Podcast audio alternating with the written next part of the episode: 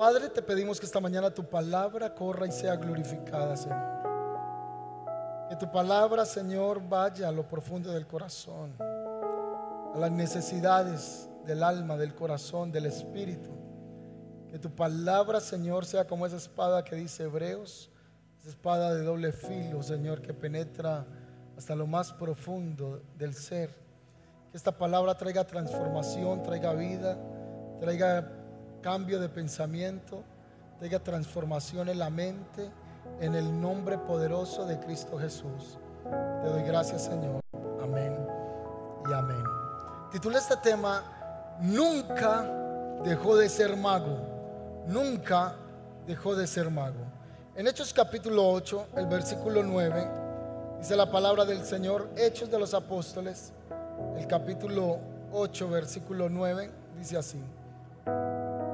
Pero había un hombre llamado Simón que antes ejercía la magia en aquella ciudad y había engañado a la gente de Samaria, haciéndose pasar por algún grande. Repitámoslo. Había un hombre llamado Simón que antes ejercía la magia en aquella ciudad y había engañado a la gente de Samaria haciéndose pasar por algún grande. En Hechos se nos expresa cómo el evangelista Felipe es el que va a predicar a Samaria y toda la iglesia primitiva estaba experimentando el ser exiliados de sus tierras por causa del evangelio. Había persecución y estaban siendo enviados a diferentes ciudades o no enviados, les tocaba salir para refugiarse del peligro. Y en Samaria llega Felipe y cuando está en ese lugar se va a encontrar con un hombre que se llama Simón. Y el escritor de Hechos de los Apóstoles nos dice que Simón ejercía la magia. Pero no solo era una magia de entretener las personas, no es esa magia de trucos básicos. Realmente lo que hacía Simón era la práctica de la hechicería, de la brujería a tal punto que se dice que se hacía pasar por una persona muy prominente, muy grande en el área espiritual. La hechicería era practicada por él. Me sorprendí anoche tantas personas siendo libres de la práctica de la hechicería. Aún personas que se han congregado, que han conocido del Evangelio, pero que practican la hechicería en medio de la presión, en medio de las dificultades, como que sienten que Dios no les escucha y como que toca que recurrir al brujo o al hechicero. Y Dios detesta la práctica de la hechicería. Al ver tantas personas anoche siendo libres, yo no solo pensaba en quien practica la hechicería, de los que estaban allí físicamente, sino de esos que habían sido objeto de las tinieblas que habían sido objetos de Satanás por alguien que estaba siendo movilizado por la envidia. Es que la envidia mata a quien la tiene en el corazón, le carcome el alma, el corazón, la mente. La envidia pudre la persona espiritualmente. Y por envidia es que las personas desean hacerle prácticas de hechicería a otro y con brujería quieren secar a una persona financieramente quieren terminar una persona en la salud. Muchos prefieren hacer una hechicería, una brujería, en vez de mandar a quitarle la vida de manera mediática a la persona, entonces se recurre a la hechicería. Con la hechicería, insisto, se ponen enfermedades en los cuerpos de las personas, ponen amarres emocionales y gente comienza a ser víctima de esto a causa de la envidia de alguien más. Es más, Muchas personas pueden decir, yo nunca conocí a ese vecino, pero ese vecino yo creo que le caía tan mal. Ese vecino cuando paso me mira feo.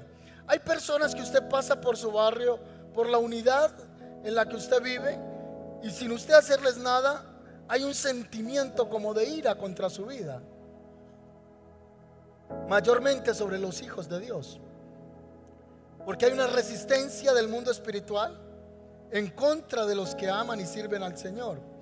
Hay un espíritu de oposición mayor sobre aquellos que han decidido buscar del Señor. Y no sé si usted en ocasiones llegó a pensar, pero no le he hecho nada. ¿Y por qué si no le he hecho nada, esa mujer me detesta en esa manera que me detesta? ¿Por qué ese hombre me mira como me mira?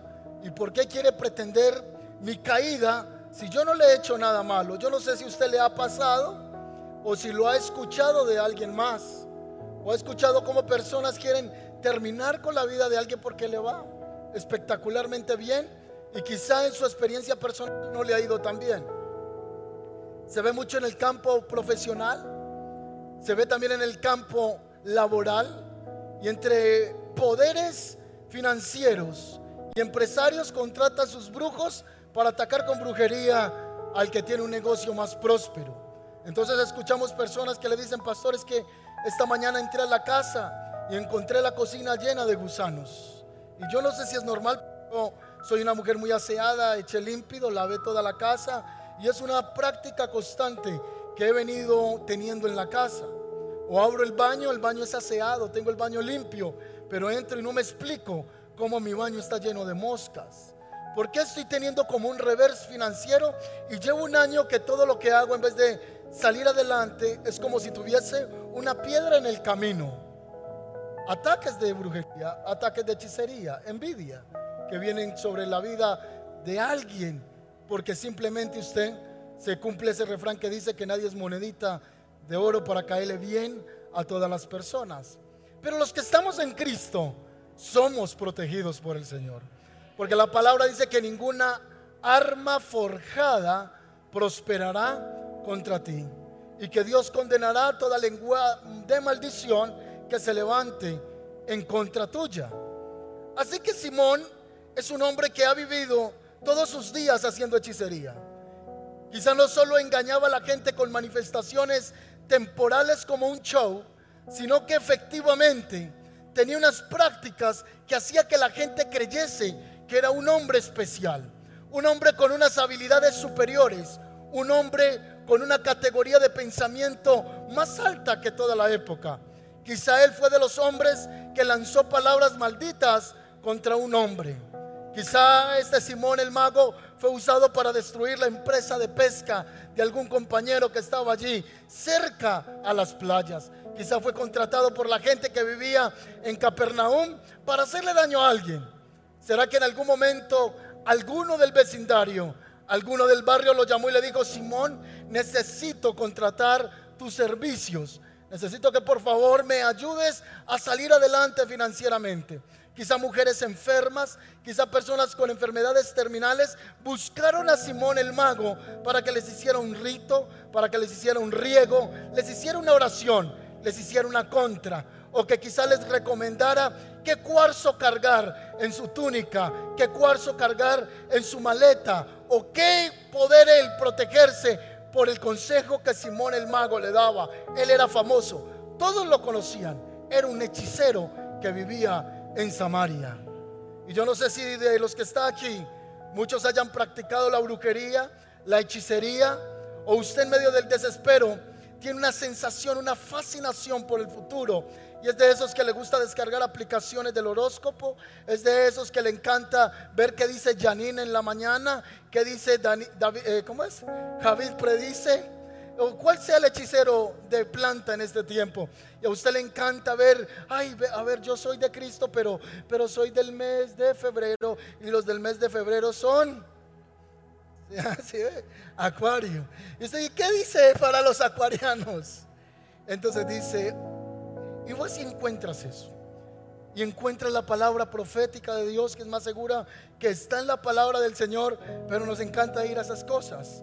Y si el hechicero te dice te va a ir bien en las finanzas, veo un contrato, veo que alguien, te veo firmando papeles y eso le encanta a la gente. Te veo, y esta es la hora, han pasado 20 años y usted no ha firmado sino los papeles de los servicios públicos hasta el momento. Pero te veo firmando papeles y, las personas se vuelven adictas a esa práctica de hechicería y de brujería. De hecho, en, hecho, en Deuteronomio, el Señor hace una prohibición al pueblo de Israel y le dice que nadie de ustedes esta es en la versión Dios habla hoy. Que nadie de ustedes ofrezca en sacrificio a su hijo haciéndolo pasar por el fuego. Era una práctica en el Antiguo Testamento. esta práctica tenía dos direcciones o dos maneras en que se hacía. Había una práctica que era tomar el hijo, traerlo a un sacerdote que practicaba la hechicería, la brujería, las ciencias ocultas o que tenía contacto con los muertos. Y esa persona traía a su hijo y él encendía una antorcha y tomaba la antorcha y se la pasaba por el rostro del niño. Esa era la práctica de pasar por el fuego a los hijos. Era una consagración de sus hijos a Tamuz, Dios del sol. Como en nuestras casas lo hicieron también con nosotros. Usted nació y lo consagraron a, San Benito, lo consagraron a la Virgen del Chinquiquirá, a la Virgen del Agarradero, a la Virgen de cualquier santo, lo consagraron. Usted está ligado almáticamente, espiritualmente, a esa edad espiritual. Por eso cuando venimos a, a Cristo, todas esas cadenas, todas esas ataduras, debemos romperlas Así que esa era. Pero en los días del rey Josías se habla de otra práctica de presentar los hijos al fuego por medio de un dios llamado Moloch.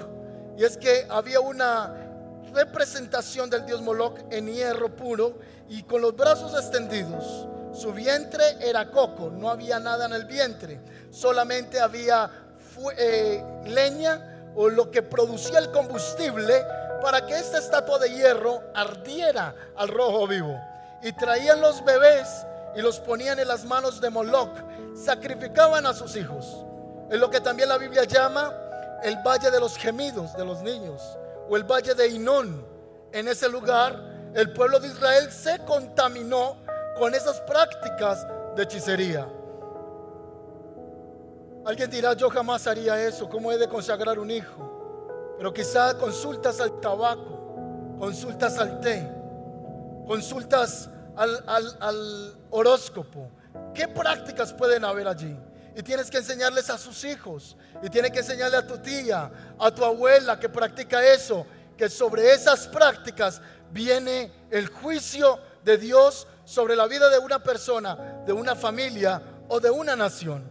Luego dice, ni quien practique la adivinación.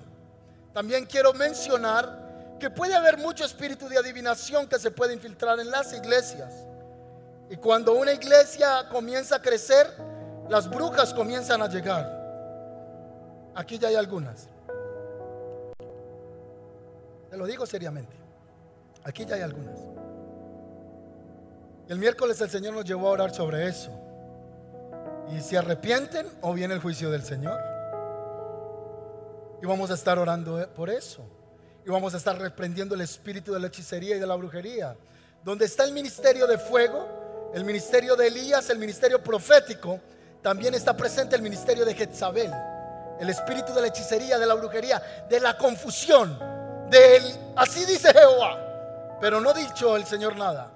Por eso el Señor dice en uno de los libros de los profetas, hay de aquellos que dicen, así ha dicho el Señor, y el Señor no les ha mandado a decir nada. Hay de aquellos que usan el nombre del Señor en vano y el Señor no ha mandado a decir nada. Pero claro, la Biblia dice que en los últimos días llegaría gente con comezón de oír, que le rasquen el oído, que le digan lo que quieren oír y para eso se, amontarán, se van a amontonar los brujos y los hechiceros y no en la esquina con un letrero de parapsicología y no con una hojita en la mano donde te digan que te atan el ser querido. En las mismas iglesias aparecen esas personas brujos y brujas infiltradas con espíritus de adivinación. Conocí una mujer que daba profecías. Iba a una reunión, oraba por la gente y le daba profecía. Y su hijo me decía que en la noche su madre era visitada por cantidad de personas. Por eso no dormía en la noche. Esa era la razón. No es que ella no duerme en la noche porque ora toda la noche. No, él me decía, ella no ora es que aquí vienen todas las noches personas en carros y le pagan porque ella le lee el tabaco. Es más, ella lee el tabaco y de lo que lee el tabaco es lo que va a orar allá en la iglesia y a ministrarle a las personas. ¿Cuánto discernimiento necesitamos para este tiempo? Yo no soy de los que andan en cancería de brujas o que digo que eso es el diablo, eso es un demonio, no. Pero tampoco podemos ignorar las maquinaciones de las tinieblas. Y tenemos que tener entendimiento sobre esta palabra. Hechicería y brujería, la adivinación es eso. Creo que existe el ministerio profético, creo que existe la palabra de ciencia. Yo creo en esto porque es uno de los dones de los que habla en el nuevo pacto que se imparten por el Espíritu Santo. Pero también creo que puede venir en medio nuestro personas con espíritu de adivinación. Ese tipo de personas que le dicen a, a, ustedes dos, ustedes están casados, pero el Señor me dice que usted se va a morir y que usted se va a casar con la hermana que llegó hace poco. Eso se llama hechicería, eso se llama brujería, palabras de maldición. Otra caracterización de la maldición es quien está en un grupo y siempre está hablando mal. Todo le incomoda, todo le, lo critica, todo lo juzga. Esas son palabras malditas y tenemos que arrepentirnos de eso. Si el pastor toma una decisión, ¿por qué lo hizo así? ¿Y por qué no lo hace así? ¿Y por qué no sé qué? Y, y la queja, y la queja, y la queja. Esos son espíritus de brujería en medio de la iglesia. Puede ser algo básico. Hablamos de la siembra de vamos a construir casa para Dios. Como comunidad, en, todos quedamos en un acuerdo conforme la medida que Dios te dé. Vamos a tener una etapa este año donde vamos a sembrar un ladrillo, simbólicamente un ladrillo. ¿Por qué simbólicamente? Porque dijimos, vamos a sembrar los que Dios bendiga, los que sienten de Dios. El que no siente, no es con usted el tema. Despreocúpese. Siga disfrutando de la silla y de la bendición del Señor. No hay problema. Pero aquellos que aman la casa del Señor dice, yo voy a sembrar en la obra del Señor. ¿No sabe qué dijeron? Que no es que el pastor está, allá venden ladrillos para la buena suerte. Y lo aclaramos. Ese es el que anda con el espíritu de la hechicería, de la brujería. Porque siempre está hablando lo que no es. Lo que no es. O si dice, mira, es que están aportando la obra del Señor. Ah, mira, ya te están quitando la plata en ese lugar. No es que la silla que tú te sentaste la compramos, ¿verdad? En lo que estamos aquí reunidos y vienes cada domingo, ah, ah, hay un mantenimiento, ¿verdad? Entonces viene gente con espíritu de brujería y comienza a proferir hechicería con sus palabras. Espíritu de adivinación. Lo dice la palabra del Señor. Que no practique adivinación, ni pretende predecir el futuro, ni se dedique a la hechicería, ni a encantamientos, ni consulte a los adivinos y a los que invocan a los espíritus. Ay, sí, yo, yo, pastor, vi que el tío mío que se murió hace cinco días se me apareció en la habitación y me dio un mensaje. Yo, yo me siento con la tabla Ouija y, invoco y convoco a la abuela, a la tatarabuela, y ella es la que me da la guía. La Biblia dice que no consulte a los espíritus ni consulte a los muertos. Alguien que está acá dice, no es que a mí me visita mi abuela desde que tengo cinco años. Usted no lo visita a su abuela, usted lo está visitando un demonio hace mucho tiempo. A usted no lo está visitando ni, ni la abuela ni la tatarabuela, es una bruja que lo está visitando a usted todas las noches y le da mensajes de parte de Dios porque la Biblia lo prohíbe.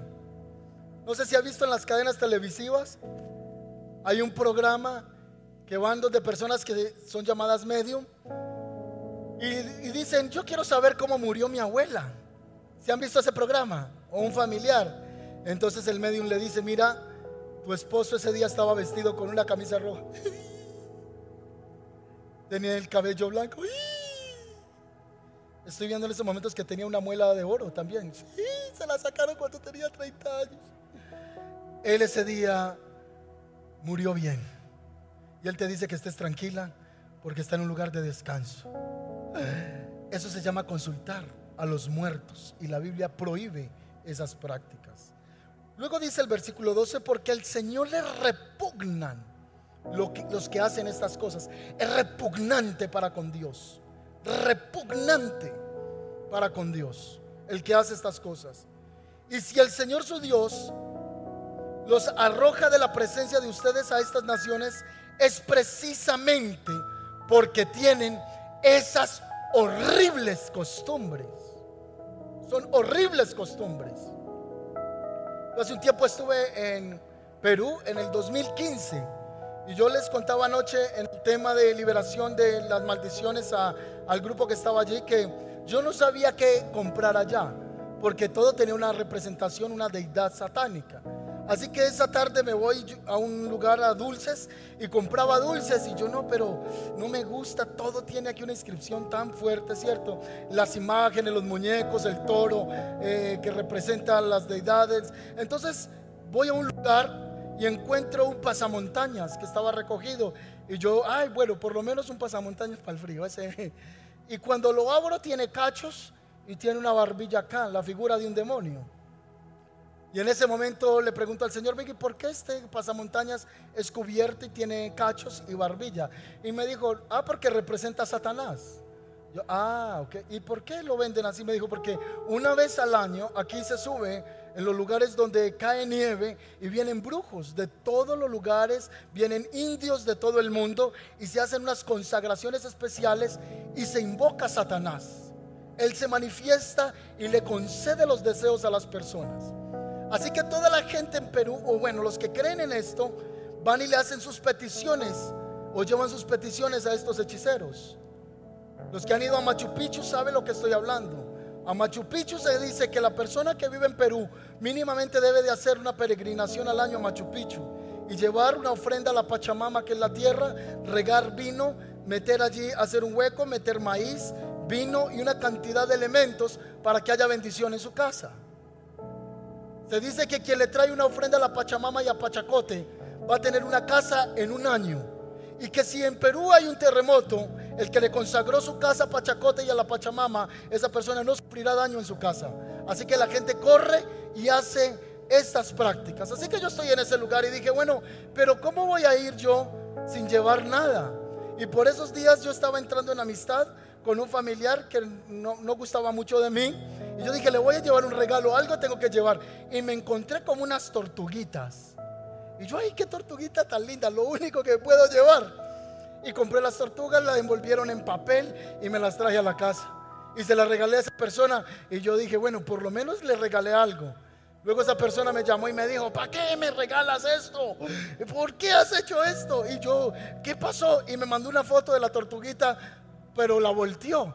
Y cuando la volteó, era la misma cara, la misma imagen del pasamontañas con los cachos, la boca a la mitad y una barbilla. Así que yo me meto a buscar por internet y encuentro que con esas tortuguitas que yo decía, es que todos los que suben a los lugares fríos comienzan a tocar esas flautas invocando los demonios. Así que esa persona dijo, usted lo que quería era atarme, dañarme. Y yo sin saber qué hacer, ¿verdad? ¿Qué prácticas de hechicería hemos permitido nosotros en la casa que las vemos normal? Creyentes que todavía en la casa tienen sentado a Buda en la entrada, que tienen sentado ahí al, ratoncito llamándole la buena suerte. Y usted dice, pastor, es que la Biblia dice, es que al ratoncito, al gato, eh, eh, el Señor dice, ayúdate que yo te ayudaré. Y es un gato, ¿o qué es eso? Por eso, un gato. Y, y está así con la manito, ¿sí ve? está llamando la prosperidad y las buenas energías. Esta semana atendí a un muchacho en la oficina y le compartí este texto bíblico. Cuando le comparto este texto bíblico me dice, pastor, quiero confesarle que tengo un cuarzo aquí en el bolsillo, que yo lo cargo siempre para arriba y para abajo. Y yo se lo, le pido que lo saque. Y parecía un ladrillo de estos. Y yo, usted carga esto todo el tiempo. Y me digo, es para traer las buenas energías a mi vida. El Señor prohíbe esas prácticas. Esta palabra viene hoy porque Dios nos ha estado instando acerca de este tema en la congregación. Quienes practican la hechicería, dice la escritura que están privados de la salvación, a no ser que se arrepientan. Mas los perros están afuera y los hechiceros. Y en la misma lista están los fornicarios, homicidas, idólatras y todo el que ama y hace mentira, sin lugar a dudas, Simón el mago era de hechos hechiceros de esos que les encantaba estarle adivinando la vida a la gente. En alguna ocasión conté aquí que estaba en el Parque de Bello y un hombre que estaba haciendo prácticas de hechicería se quedó mirando y me dijo, joven, venga usted acá, le voy a adivinar ahora mismo los ojos, míreme, usted anda últimamente como estúpido. Y dijo esa palabra y una vulgaridad que voy a eliminar acá. Usted anda como... Y me dijo una palabra. Entonces yo le dije, yo también puedo ver lo que hay en sus ojos, muéstrame sus ojos. Le dije así, estaba muy joven, no me había casado y le dije, veo una vida sin Cristo, un pasado sin Cristo y un futuro en el infierno si no se arrepiente. la práctica de la hechicería y de la brujería, Dios la condena. Si usted le pone la fe al maíz, al vaso de agua debajo de la cama, a las chanclas atravesadas, a la herradura detrás de la puerta, a la penca de sábila colgada en el techo. Si usted de los que le encantan los cuatro limones partidos en las cuatro puntas de la casa, eh, cortados el, el limón en el negocio para que las energías se concentren allí. Señores, hemos puesto la fe en los agüeros. Has puesto la fe en algo que no es Dios. Y eso se llama hechicería, se llama brujería y trae ruina a tu casa. Este es el día que cortemos con toda práctica mínima que usted pueda hacer en este momento o esté viendo que su mamá haga en la casa, que sea cortado porque eso trae maldición a nuestras vidas. Amén. Él dice que Simón ejercía la magia. Número uno. Número dos engañaba a la gente y se hacía pasar por un grande. De hecho, la Biblia dice, si usted va y mira conmigo, en el capítulo 8, versículo 10 dice, a este oían todos, desde el más pequeño hasta el más grande, diciendo, este es el gran poder de Dios. Y le estaban atentos todos porque con sus artes mágicas les había engañado por mucho tiempo. Se dice que este hombre, en otros escritos extrabíblicos, se dice que este hombre formó algo llamado la secta del simonianismo. Todos hacían parte y estaban practicando también las artes mágicas que hacía Simón. Y la gente decía, este es el Dios en forma de hombre lo consideraban como un dios. Y ese era Simón. Comandaba en el lugar, comandaba en el barrio, comandaba en la provincia. Era el que le decía a la gente, viene riqueza, no viene riqueza.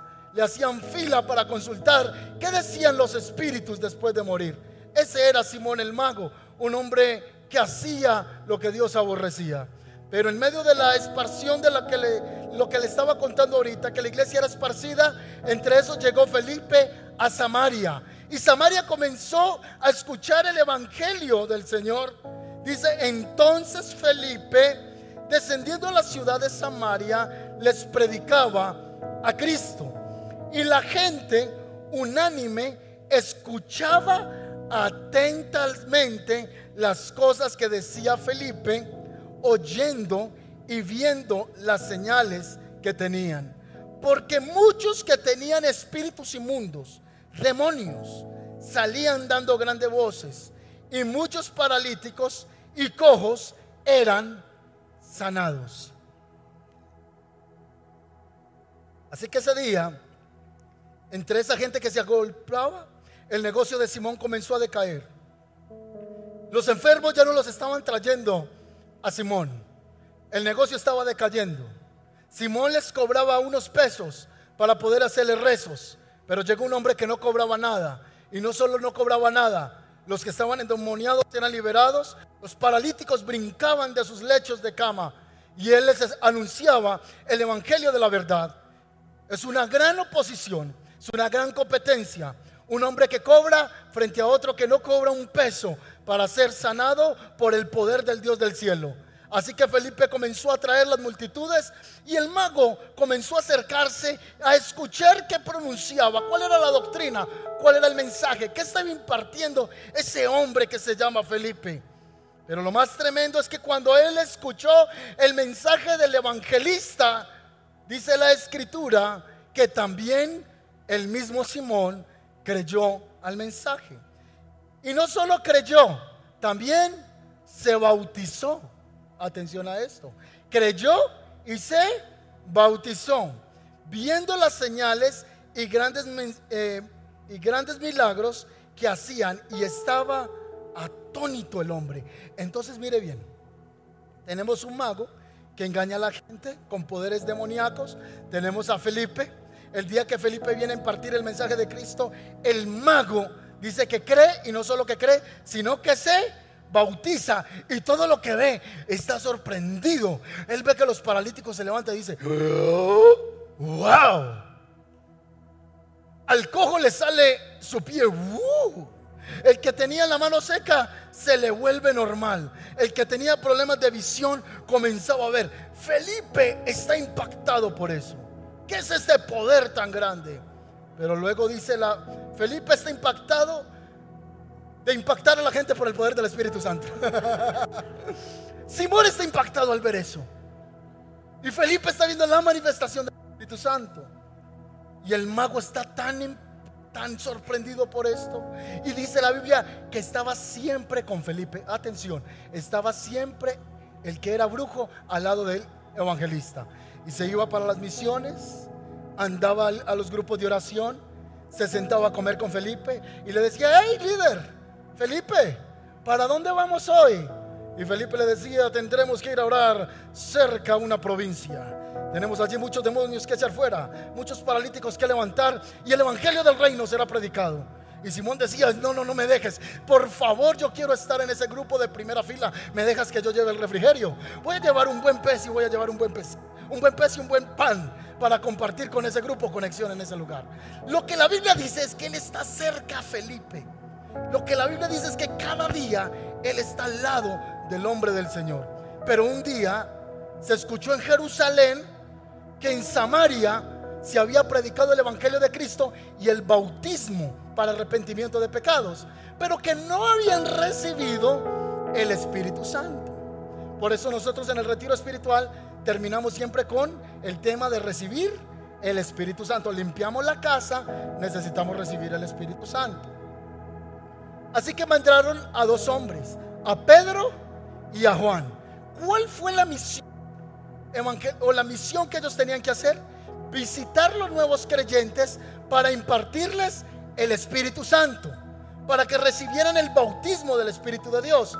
Ahora, Simón ha escuchado de Pedro y de Juan. Simón ha escuchado que ellos en algún momento pasaron por el templo, desde que se llamaba la hermosa, y que había un cojo que estaba frente a la puerta y que les pidió una moneda.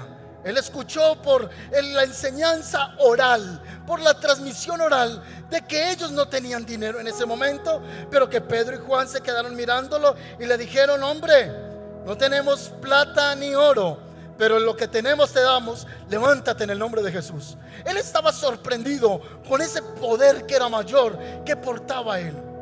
Pero ahora está escuchando que quien va a visitar a Samaria es precisamente esos dos hombres de los que se dice que cargan el Espíritu de Dios y lo imparten sobre los nuevos creyentes. Él está atento al regreso de ellos. Él debe de ser parte de la comitiva con Felipe para poderle recibir. Él es de esos hermanos que se acerca y dice, yo me encargo del hotel, pastor. Yo me encargo de transportarlo. Yo creo que él fue de los que se ofreció y dijo, tengo una burra no es muy rápida, pero esa burra podrá transportarlos a ambos. Yo quiero ser parte de la logística. Bueno, ya soy un miembro activo de la iglesia. Estoy activo en la congregación. Te acompaño, Felipe, a todo lugar. Sin duda, Simón es parte del protocolo de bienvenida para Pedro y Juan. Ese día él recibió a Pedro, recibió a Juan y le dijeron bienvenidos a Samaria hemos escuchado el poder de Dios a través de ustedes. Él los atendía, corría con ellos a un lugar a otro, hasta que llegó el momento preciso en el que Pedro y Juan se iban a reunir con la iglesia para hacer una impartición especial. Esa impartición era el Espíritu Santo. Mire lo que dice la Biblia. Dice que se reunieron los hermanos y cuando Simón el mago vio que los apóstoles estaban orando por los discípulos y recibían el Espíritu Santo, Él les ofreció. Ojo bien, ojo a esto. Está Pedro y Juan, Padre, en el nombre de Jesús. Pedimos que el Espíritu Santo sople sobre los creyentes. Y la promesa descendió. Y esos hermanos hablaban en otras lenguas, otros temblaban, otros decían aleluya, otros caían al suelo, otros reían, otros se gozaban. Era como volver a presenciar hechos de los apóstoles cuando el Espíritu Santo vino por primera vez en el capítulo 2, el versículo 1. Era una manifestación sobrenatural. Así que él se quedó viendo así y dijo, wow, pero ¿qué es todo esto? Y dice que se les acercó y les dijo, venga, ¿Cuánto vale ese poder que usted tiene? A ver, a ver, por aquí, cuánta platica hay. Deme de ese poder que usted tiene. a ver si yo también puedo hacer lo mismo. Es una falsa conversión. Gente que todavía viene a la iglesia, pero que sigue practicando hechicería o brujería. Cuando vio Simón que por la imposición de la mano de los apóstoles se daba el Espíritu Santo, les ofreció dinero diciendo, danme también a mí de ese poder para que cualquiera al que yo le ponga las manos reciba el Espíritu Santo. Qué tristeza. Siguiente pasaje, verso 20. Entonces Pedro le dijo, ay Simón, Simón, Simón, tu dinero perezca contigo. O sea, no solo vas a, entrar en ruina financiera, sino que también hay un decreto de muerte sobre ti. Tu dinero, con lo que tú crees que se logran las cosas, entonces tú vas a perecer con el dinero porque has pensado que la bendición, el regalo, el don de Dios, el bautismo del Espíritu Santo, la promesa se obtiene comprando, se obtiene por dinero. Tú no tienes parte ni suerte en este asunto porque tu corazón no es recto. Atención a esto. Simón era un cristiano, un creyente. Sí, era creyente, pero no era un discípulo. Porque hay una diferencia entre creyente y discípulo. Los creyentes son los que están en la multitud. Los discípulos son los que reciben las enseñanzas de Cristo. Así que él hacía parte de los que estaba en la multitud. Él era parte de los que servía en el equipo. Él era parte de los que estaba integrando todo el cuerpo de servicio que se estaba dando en Samaria hasta el momento. Pero los hombres de Dios le dicen, tú no tienes un corazón recto para con Dios. Y quieres comprar las cosas de Dios a punta de dinero, porque tienes un corazón lleno de avaricia. Podrá ver, no es para que usted ahorita en la salida salga diciendo, hmm, ¿quién será el Simón acá? Hmm, tiene una cara de Simona. Hmm, Simona la Ramona. y usted ya ve al hermano y diga, ay Dios mío, mucho Simón. ¿Sabe que aquí ha pasado eso?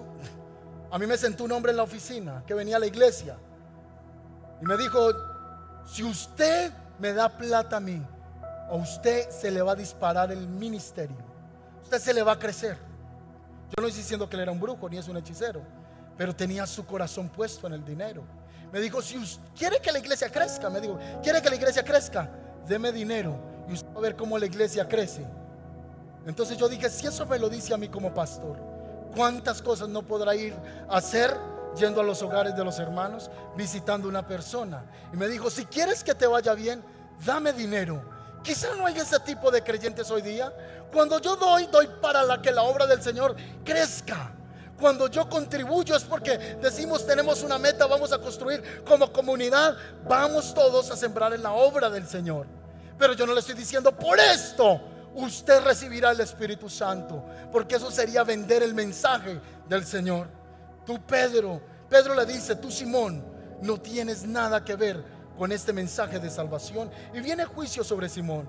Simón representa los falsos conversos. Simón representa esos que están aquí sentados, esos que se sientan en las congregaciones, que tienen cara de cristianos, hablan como creyentes, pero tienen un corazón pervertido delante del Señor. Son esos que se infiltran, que tienen cara de ovejas, pero son lobos. Son lobos disfrazados de ovejas buscando cómo hacer daño cuánto daño han hecho en nombre de Dios. Cuánto daño hombres y mujeres que dicen que son siervos de Dios han hecho daño por medio de profecías falsas y por medio de promesas mentirosas y engañosas. La Biblia dice que sobre esos ya está el hacha puesta sobre la raíz, porque han traído perversión y han torcido la fe de mi pueblo, los han extraviado. Simón representa la falsa conversión en las iglesias.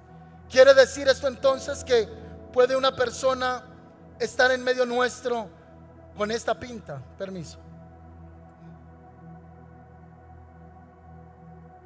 ¿Pueden venir hechiceros a la iglesia y sentarse en la iglesia? ¿Pueden venir y servir? Claro que sí. No se deje imponer la mano de cualquiera a usted. No es usted diciendo, ay, venga, ore por mí, venga, ore por mí, venga, venga, venga. Y venga y ministre, ay, no, no, es que escuché por allí que van a orar por mí. Ay, también voy para. Ay, es que todo es lo mismo. Es que, pastor, como todo es lo mismo y, y todos somos del Señor. Ponga cuidado con eso. También en las iglesias se infiltran brujos y hechiceros. Hace tres meses vino un brujo acá, ¿recuerdan? Y en medio de un servicio tenía los cuarzos arriba y comenzó a hacer sus movimientos. Y fue una líder y lo confrontó. Y él se le enojó y le dijo, cuídese, porque me voy a vengar de usted. Cuídese. Y lo llamamos, sentamos aquí adelante, puse unos intercesores al lado y lo traté con amor y le dije, mira, el Señor te ama. Entrega tu vida a Cristo. No vayas de este lugar sin recibir a Cristo en tu corazón. Y me dijo, es que tú crees que tienen la verdad. Y yo le dije, yo no creo que yo tengo la verdad. Nosotros tenemos la verdad. Jesucristo es el camino, la verdad y la vida. Nadie viene al Padre si no es por mí. Hoy quiero despertar la visión profética y correr el velo espiritual. Si en medio nuestro hayan emisarios del enemigo. Señor te va a dar sabiduría. ¿Quién se acerca a ti? ¿Con quién te vas a asociar? Porque pueden ser esos que dicen que son creyentes, pero es el mismo diablo disfrazado de corderito. Esos tipos de personas que llegan y con palabras suaves comienzan a hablarte. Y parecieran que fueran muy espirituales, pero están emitiendo veneno. Esas personas, cuídate de esas personas. Huye de esas personas. No te dejes contaminar. Escuché de un hombre que en un pueblo fue a predicar. Dice que cuando llega a la iglesia, se monta al púlpito y él dice, ¿quién es la persona que se llama así así? Dios me muestra en el espíritu que hay una mujer aquí. Y el pastor dijo, esa es la intercesora de la iglesia. Así que él dijo, el Señor me muestra que aquí han estado haciendo hechicería. Y le dijo al pastor, ve y trae una almadana. Y le dijo, rompe la pared. Le dijo, pero ¿cómo voy a romper? Acabé de construir. Le dijo, rompe ahí. Y el pastor vino y rompió la pared. Y cuando rompió la pared, tenían allí unos entierros en ese lugar. Eso es un testimonio verídico. Así que le dice, ¿dónde vive ella? Le dijeron, ella vive cerca de la iglesia. Le dijo el pastor, nos vamos a ir para allá con un equipo de, intercesores. Llegaron a la casa de la mujer y cuando llegaron allí, ella entró en grito, comenzaron a hacerle liberación. Y esa mujer la encontraron en el patio de la casa, una niña que había enterrado. La sacaba cada día, la bañaba y con esa agua venía a la congregación y ungía a las personas, trayendo espíritu de muerte. Aquí hay unas personas que no me dejan mentir no sé si por ahí está Manuel, Paola, personas que conocen lo que voy a decir. En una iglesia en Bello se congregó por 20 años una bruja. Y a la última hora, era de las que imponían las manos siempre orando por los muchachos, estaba ya que supuestamente intercediendo, no se perdía un ayuno, no se perdía un machucón de un dedo, ahí estaba siempre. Y el día que fue a morir, le confesó a la iglesia que ella era una hechicera. El pastor fue a visitarla, el pastor Nevardo, en Bello fue a visitarla y cuando la visitó, ella no quiso arrepentirse.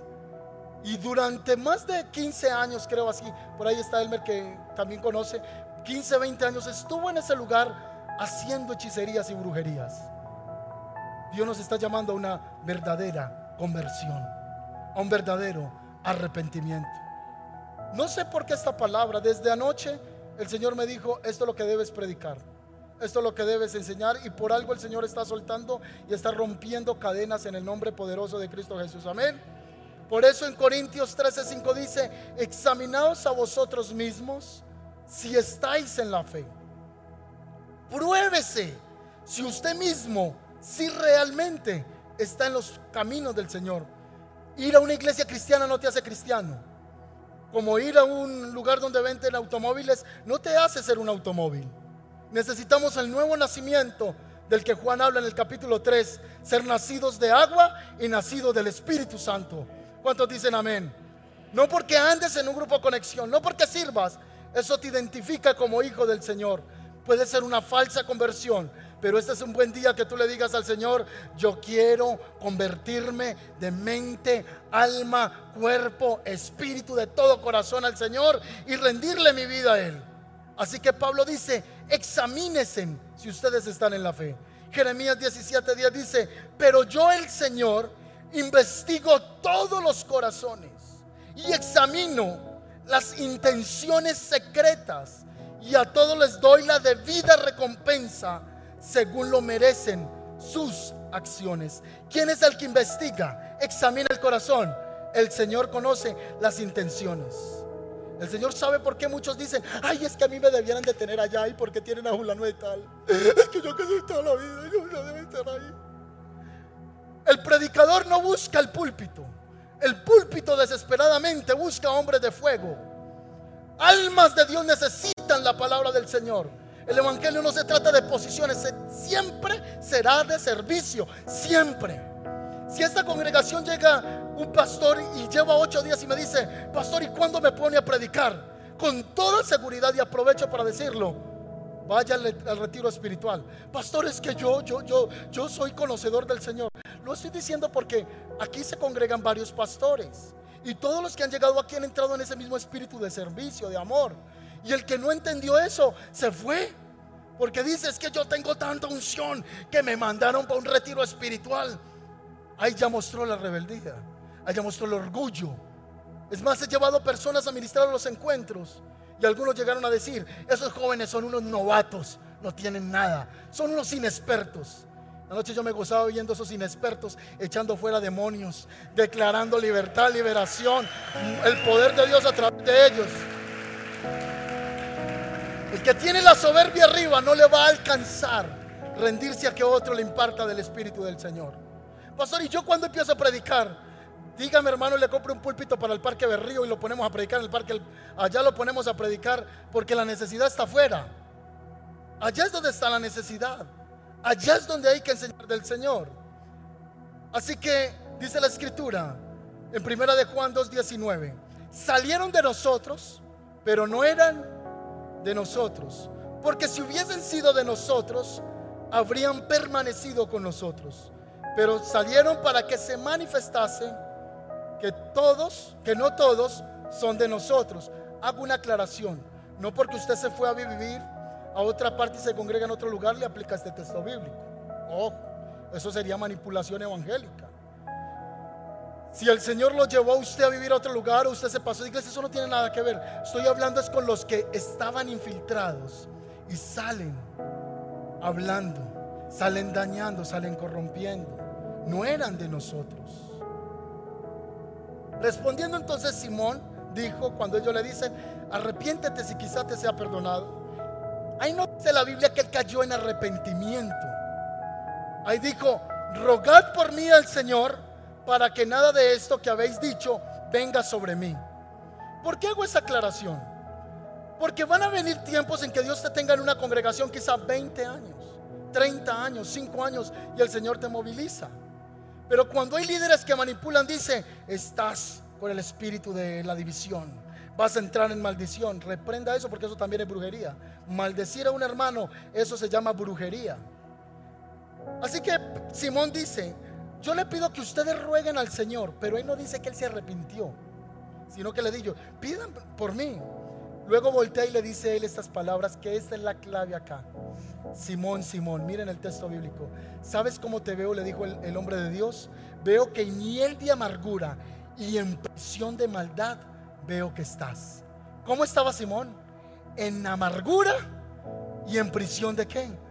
Estaba atado, pero era parte del servicio. Estaba atado, pero estaba amargado. Estaba sirviendo, pero era un hombre lleno de amargura, de crítica y de señalamiento. Primero busca tu sanidad. Primero busca que tu corazón esté limpio, esté libre Busca que el Señor comience a traer su bálsamo sobre ti, sobre tu corazón, para que puedas tener un servicio genuino al Señor. ¿Cuántos quieran eso en el nombre de Jesús? Pero él estaba en esa condición. Quiere decir que en muchos lugares usted va a ver gente que sirve, pero parece que estuvieran masticándose un limón, que estuvieran partiendo otro, que estuvieran sembrando el palito y que vendieran toronjas. es una tipa, un tipo amargado. Ese tipo de profetas que dicen es que yo soy un profeta de Dios. Usted ha visto muchos que dicen que el hombre de Dios tiene que ser serio. Aleluya. Aquí está el Señor. Se ríe la hermana y le dice, no se ría, carnal. Reverencia, en el lugar de adoración no se canta, no se ríe. Pero es porque su corazón está amargado. La Biblia dice que el gozo del Señor es nuestra fortaleza. Y yo prefiero ver cada vez que me lo encuentro usted y me diga, hola hermano, ¿cómo está? Dios me lo bendiga. Ay, tan hipócrita, mucho payaso. Piense lo que le dé la gana. Pero qué bueno que usted refleje el amor, la alegría del Padre y no que cuando lo saluden esté diciendo, bendiciones, corra para allá, no me toque que soy el ungido de Jehová. Que nosotros la gente pueda ver la gracia, el favor, que digan, uy, esa mujer es tan linda, tan dulce, ese hombre uno se le acerca y siempre hay un abrazo, hay una alegría. ¿Por qué? Porque tú tienes un servicio donde no hay amargura, donde hay limpieza de corazón. Y eso es lo que el Señor quiere hacer con nosotros. Un creyente libre de amargura. ¿Cómo terminó Simón? Finalizo esta enseñanza. ¿Cómo terminó sus días? Hay escritos o fuentes extrabíblicas que dicen, no lo dice la Biblia, dicen que él, por medio de sus prácticas de hechicería, nunca se arrepintió y que en una ocasión le estaba haciendo una demostración mágica a Nerón, al emperador Nerón. Y mientras volaba, dice que tuvo un tropezón y cayó y lo apedrearon. Otros dicen que en medio de sus prácticas de vuelo de hechicería y de brujería, ese hombre fue expuesto por Pedro en una oración y por esa oración cayó al suelo en cadáver muerto. Finalmente lo que la Biblia no dice es si se arrepintió o no se arrepintió.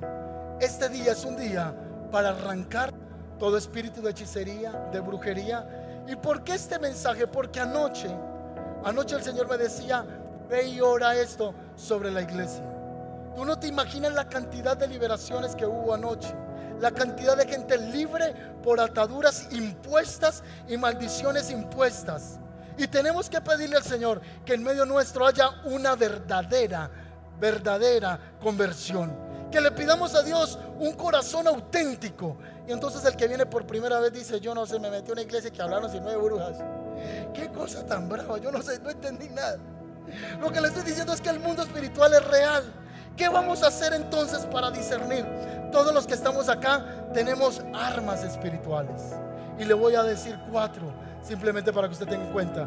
Número uno, la oración. Levante la oración en su casa. Levante la oración en su vida. En el nombre de Jesús. Amén.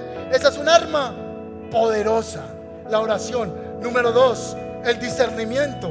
No es que usted todo el que vea por ahí diga, tiene una cara de bruja.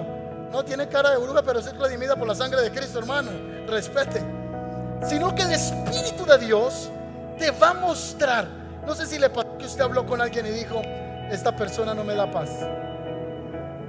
Eso le pasa a los esposos mucho. Uno le dice, uno llega con una super idea donde la esposa, uno está pero que la bota así, no, el más inteligente. Uno cree que la esposa por poco se le arrodilla a uno y le dice, oh, eres como un Dios para mí. Uno llega con la super idea y con una persona donde la esposa, y uno dice, mi amor, la saqué del estadio. Mira, te presento a él. Y la esposa lo mira así y dice, ok. Y uno, pero disimula, puede reírte, hace algo. Y luego se va uno y le dice, venga, ¿usted por qué saluda de manera tan parca a esa persona? Y la esposa le dice, no me gusta y ya uno ya hizo el negocio. Ya, ya uno le adelantó 200 millones al, hombre y uno dice, no te gusta. Y usted por dentro las neuronas están locas, se están chocando contra ellas. Y usted dice, ya le di 200 millones, ¿cómo que no? No me gusta, no siento paz. Y Dios mío, como que no sientes paz. ¿Cómo que no? Yo le oré al Señor. No, no siento paz. Es que tú siempre estás juzgando a mis amigos. Tú siempre la tienes conmigo. Todo lo que yo hago no te sirve. Es que deje que yo salgo adelante con esto. Y el tipo no lo vuelve a ver ni al tipo ni a los 200 millones. Y la mujer lo mira a uno y le dice, se lo dije. La peor frase que un hombre puede escuchar. Eso, eso es diabólicamente feo escuchar eso. No, no, no, usted dice, no, no, no escucho eso. Te lo dije. Ya, ya, ya, ya sé. Ya me lo dijiste. El Señor va a despertar discernimiento. ¿Cuántos quieren discernimiento? Discernimiento. Yo hice un negocio con una pantalla que no la he podido tener en la iglesia todavía. Yo le dije a mi esposa, no tengo paz con ese hombre. Ese era el Espíritu Santo hablando pero yo creí que eran cosas mías. No tengo paz con él. Y hasta el día de hoy seguimos luchando con ese tema, porque era un estafador, pero ni se caso. ¿Cuántas cosas nos va a guardar el Señor en relaciones y te va a decir, ojo con esa mujer, ojo con ese hombre, ojo con ese negocio? Pon atención a esta persona. Pero mira que es que predica y es tremendo líder. Ojo con esa persona. Ojo, ojo con esa persona. Pero pastor, es que mire que me profetizó anoche. Ojo con esa persona. Discernimiento. Tercer arma, la palabra del Señor. La palabra es poderosa. Y por último, el nombre de Jesús. Yo en este momento voy a usar en la oración estas cuatro armas en este momento. Porque quiero decretar victoria de Dios sobre la iglesia. Y no solo orar yo solito, sino quiero que nos unamos en oración por eso. Quiero que nos unamos en oración por eso. Y si el diablo quiere venir a, secarte o alguien está pasando por esos ciclos, se van a romper esta mañana. Gente que te ha querido hacer daño con brujería, con envidia, o, o quieran secar la obra del Señor, vamos a orar porque no van a poder. Vamos a orar. Vamos a usar el discernimiento, vamos a usar la palabra, vamos a usar el nombre de Jesús. Y este mensaje el Señor te dice, ¿eres o no eres? ¿Eres o no eres? ¿Eres todavía mago o eres de Cristo? ¿Eres brujo o eres de Cristo? Eso no estoy diciendo que practicas brujería, estoy diciendo, ¿eres del Señor o no eres? Vamos a ponernos sobre nuestros pies. ¿Cuántos reciben la palabra esta mañana? ¿Reciben la palabra esta mañana? Entonces nos vamos a poner de acuerdo en esta oración. Vamos a poner de acuerdo en esta oración que vamos a hacer.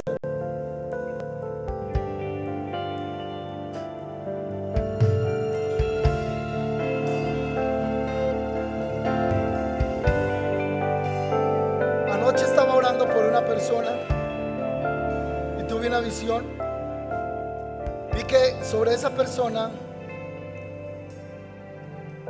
habían hablado muchas palabras de maldición y veía que en el cuerpo se le pegaban como cadenas. Eran cadenas, cadenas. Así que yo le dije, hay personas que te han maldecido y eso te... Le di la palabra específica a él. Luego fui a orar por una joven, por algo que el Señor me mostró. Y cuando estoy orando por ella le dije, tú, tú lo que te voy a decir, acostumbro a hacerlo, digo, tengo algo para decirte, pero no digo que Dios me está diciendo. Quisiera eh, que lo pongas esta palabra en prueba, que no sea yo el que te la imponga, pero siento decirte que tú desde muy pequeña tienes una práctica de estar maldiciendo a las personas. Y comenzó a llorar y me dijo, pastor, yo soy una mujer muy envidiosa. Y yo por mi envidia maldigo mucho a la gente. Entonces yo le dije a esa persona, mira, esa es una señal de hechicería. Porque creemos que el hechicero es el que va y coge la bolita ya y, tira las cartas. El hechicero es el que maldice, el que habla mal. Ese es un hechicero porque está declarando mal. En las iglesias, gente que habla mal de la misma iglesia es un hechicero en la iglesia. Porque usted no fue llamado a hablar mal, usted fue llamado a hablar viene a desatar bendición.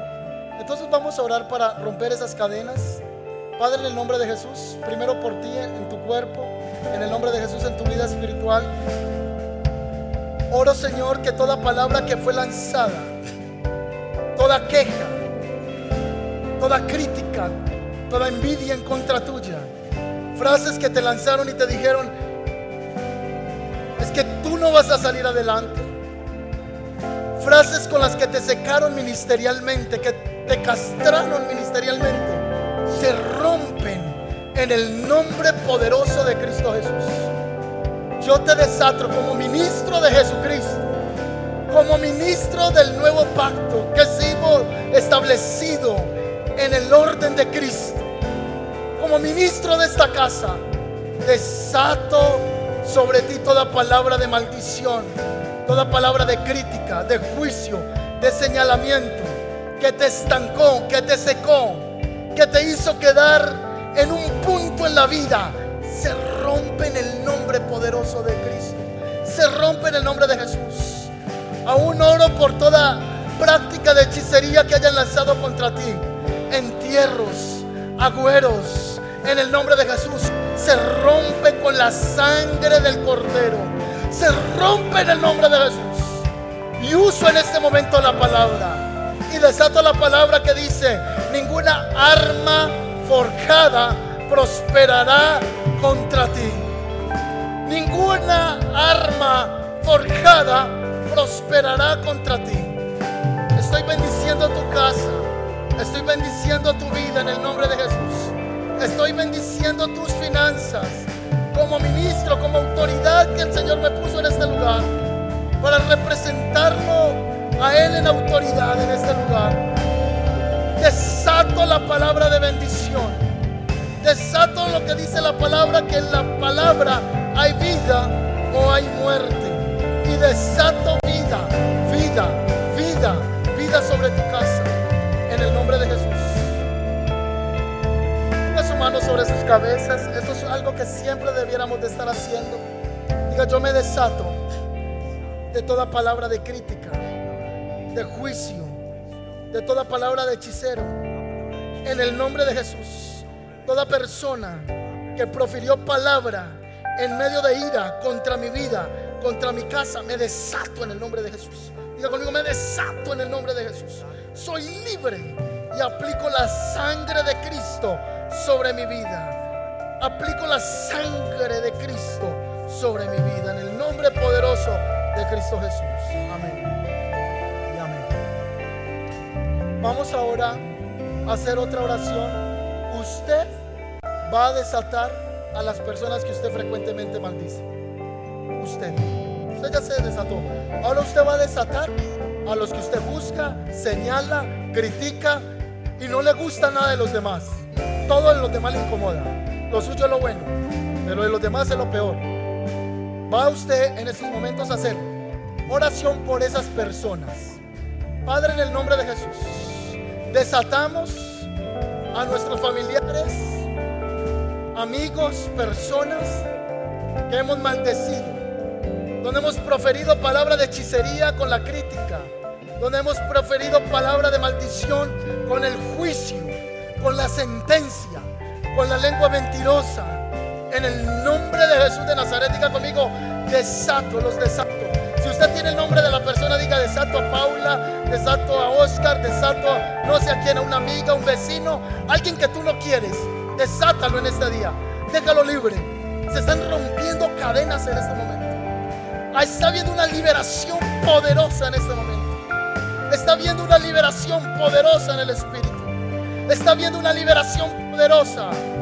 Gracias, Señor. Tómate tiempo y dile al Espíritu Santo, trae a mi mente qué personas yo estoy siempre juzgando, señalando y criticando. Contra quienes siempre estoy lanzando juicios. En el nombre de Jesús, trae los nombres de esa persona, Señor. En el nombre de Jesús. Aleluya. Sigue la tercera oración. La tercera oración es, la iglesia no es este local, esto es una bodega. La iglesia somos nosotros. Si yo me machuco este dedo, lo primero que hago es, ¡ah! me duele. Si me aporreo un dedito, el chiquitico, todo mi cuerpo lo siente. Si hablan mal de un hermano, hablan de la iglesia. Si te hablan mal de, de Julanito de tal, están hablando mal del cuerpo de Cristo. Amén. Vamos entonces, desatamos personas, nos desatamos a nosotros. Vamos a desatar esta iglesia de palabras de hechiceros, de brujos, de mismos hermanos, en medio de una ira. Tú estabas en este lugar y decías que esta iglesia no pone encima a servir a jóvenes. Aquí los adultos no, se, no los quieren, nos quieren ver lejos. Eso es una mentira del diablo. O el que es joven dice, y a mí nunca me miran. Yo no sé cuál sea la cosa. Pero vamos a desatar el cuerpo de Cristo esta mañana. Padre, desatamos el cuerpo de Cristo. De toda crítica, de toda murmuración, de todo juicio. En el nombre poderoso de Jesús. Desatamos la iglesia de toda palabra de maldición. Desatamos la iglesia, desatamos los ministros de alabanza, desatamos los mentores, desatamos los intercesores, desatamos los hombres, las mujeres de Dios. Desatada, desatada. Y reprochamos toda palabra de brujería, reprochamos toda palabra de brujo, de hechicero en el nombre de Jesús. Ahora levante sus manos y diga conmigo, en el nombre de Jesús, dígalo fuerte, en el nombre de Jesús, rechazamos por la sangre de Cristo. Y en el nombre de Jesús, toda palabra de juicio, de maldición, de brujos, de hechiceros, en contra de esta iglesia. Reprendemos todo espíritu contrario. En el nombre de Jesús, bendecimos las finanzas de cada persona que está en esta iglesia. Esta iglesia es próspera, bendecida, abundante en el espíritu y abundante en bienes materiales. Bendecimos los niños de la iglesia. Los niños de esta iglesia son niños de Cristo. Bendecimos los adolescentes. Dígalo fuerte, bendecimos los adolescentes. Rechazamos todo espíritu de rebeldía sobre los adolescentes. Declaramos que cada adolescente de esta iglesia es lleno del Espíritu de Dios y es libre del espíritu de la rebeldía. Los bendecimos. Diga conmigo, bendecimos los jóvenes de esta iglesia. Vamos a hacerlo más fuerte. Diga, bendecimos los jóvenes de esta iglesia. Los jóvenes de esta iglesia son temerosos de Dios. Aman al Señor. Son benditos por Dios.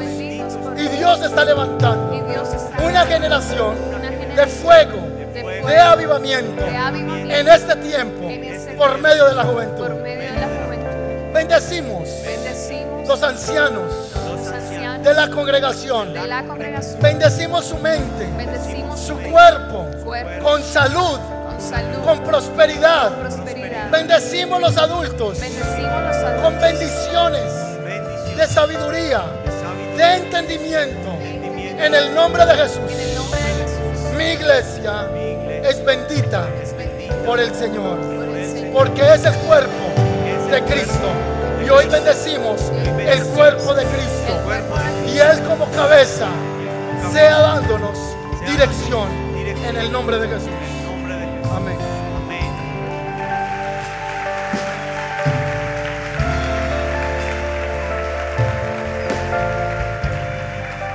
Ahora vamos a bendecir las iglesias de Medellín, los pastores de Medellín. Que Dios también le dé mucha sabiduría con gente que dice que es pastora y son hechiceros, brujos disfrazados de pastores. Dios nos dé sabiduría con eso. Padre, bendecimos las iglesias en Medellín. Bendigo a comunidad de fe, Señor. Bendecimos a comunidad de fe, al pastor Ricardo Ricaute en el nombre de Jesús, Ricaute. Bendecimos a la Casa Cristiana Internacional en Guayabal. Bendecimos a Casa Cristiana que está, Señor, aquí en la Avenida El Poblado que están inaugurando hoy sede, Señor, los bendecimos. Bendecimos la iglesia Contraste. Señor, bendigo a Centro de Fe y Esperanza. En el nombre de Jesús, bendecimos las asambleas de Dios. Bendecimos a Templo Belén. Bendecimos la cuadrangular. Bendecimos, Señor, la interamericana, la panamericana. Bendecimos, Señor, cada congregación bautista, metodista. Bendecimos la iglesia pentecostal en esta tierra. Bendecimos, Señor, a cada siervo y sierva tuya. Ahí está viendo una libertad tremenda este día. Bendecimos los profetas de Medellín. Bendecimos los profetas de Medellín para que tengan palabra sabia, entendida y dirigida por el Espíritu. Bendecimos los pastores, bendecimos los maestros para que cuiden de la palabra, para que cuiden de las sectas en el nombre de Jesús, para que haya enseñanza limpia en el nombre de Jesús. Bendecimos los apóstoles, bendecimos los evangelistas en el nombre de Jesús. En el nombre de Jesús declaramos que Medellín es una tierra de bendición, es una tierra santa, es una tierra donde fluye leche y miel. En el nombre que es sobre todo nombre, el nombre de Jesús. Te doy gracias, Señor.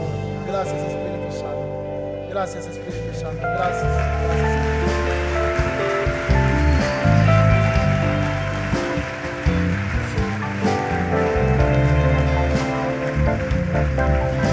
Aplauda al Señor esta mañana. Aplauda al Señor, aplauda al Señor. Hay libertad en los aires. Hay libertad en los aires.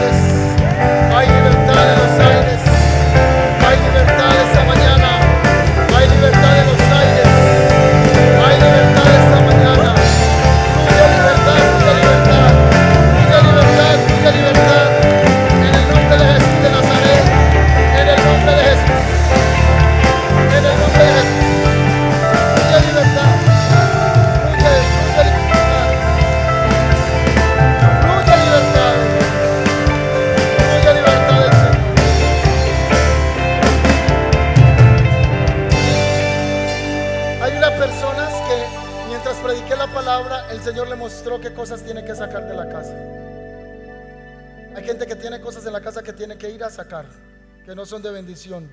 Representaciones, cuadros, imágenes de deidades. Usted va a sacar eso de su casa este día. Amén. Usted siente una libertad esta mañana tremenda. Yo siento una libertad del Espíritu tremenda en el nombre de Jesús. Damos gracias al Señor esta mañana por la palabra. Esta palabra sea establecida en cada corazón en el nombre de Jesús. Padre, al salir de este lugar, Señor, llévanos en bendición a nuestros hogares. Que seamos cubiertos con la sangre del Cordero, Señor. Gracias por este día de limpieza, de libertad. Activa en mí el discernimiento para ver cuando me vienen a hablar algo, de qué fuente viene, de qué espíritu viene, Señor. Salimos en bendición en el nombre del Padre, del Hijo y del Espíritu Santo. Dele un fuerte, fuerte aplauso al Señor. Dios les bendiga.